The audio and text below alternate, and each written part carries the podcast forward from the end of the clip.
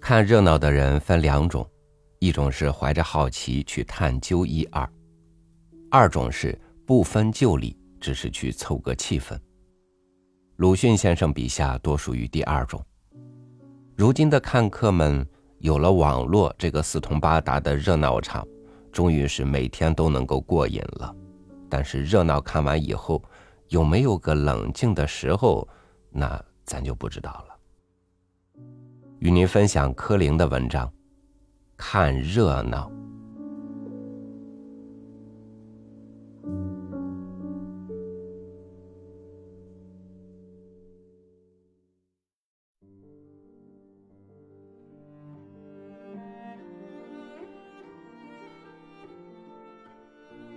时为五月，岁次丁丑，上海宝马厅。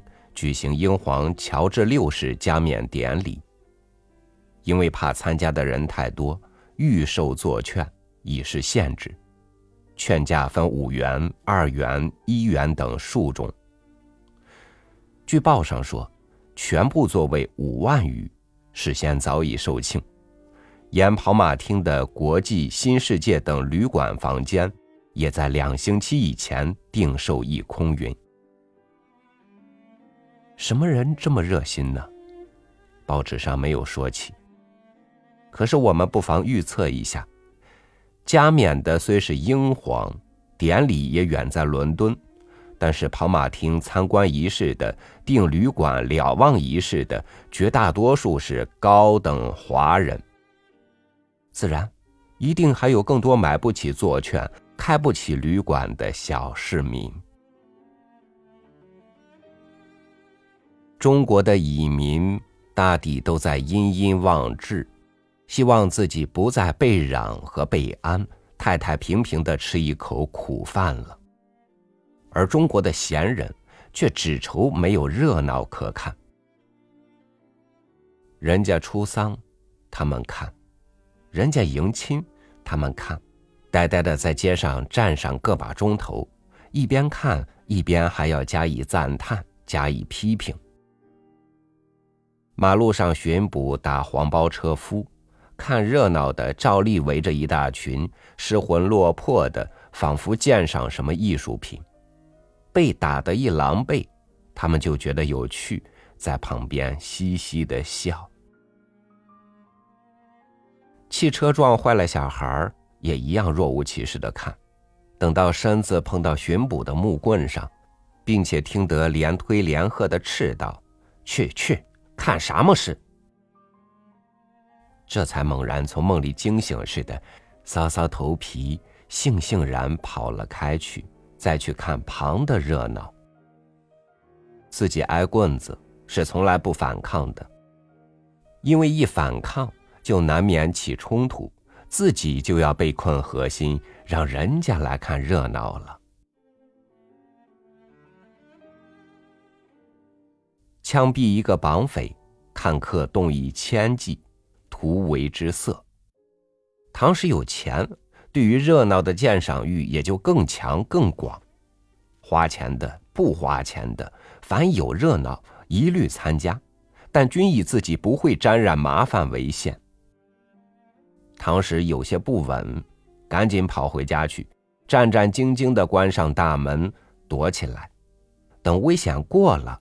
他再出来旁观作乐。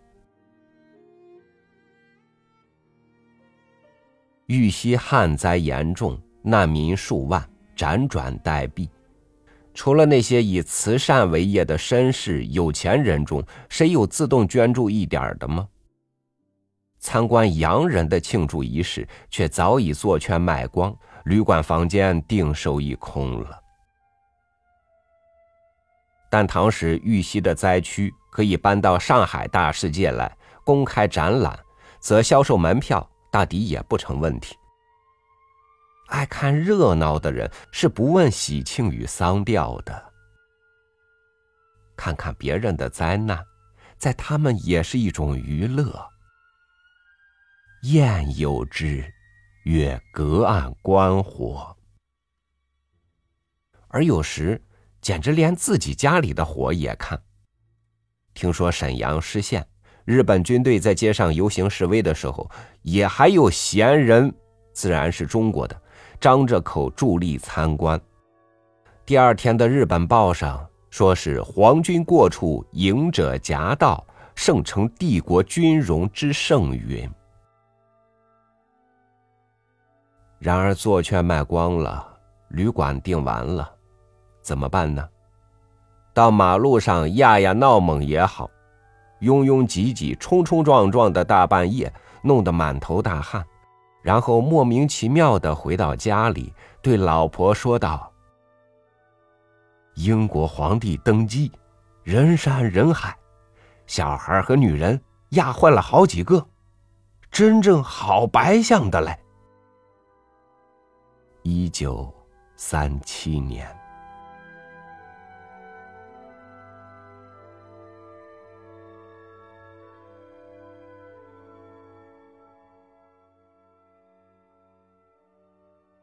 新问题总要显现出来，我们才能一点点的去面对、去解决。但是凑热闹这样的事儿，总不算是新鲜的了。人们凑近之余，能够从中得到什么结论？这是我们每个人都要思考的，是不是到头来，热闹是别人的，我们什么都没有呢？感谢您收听我的分享，我是朝雨，祝您晚安，明天见。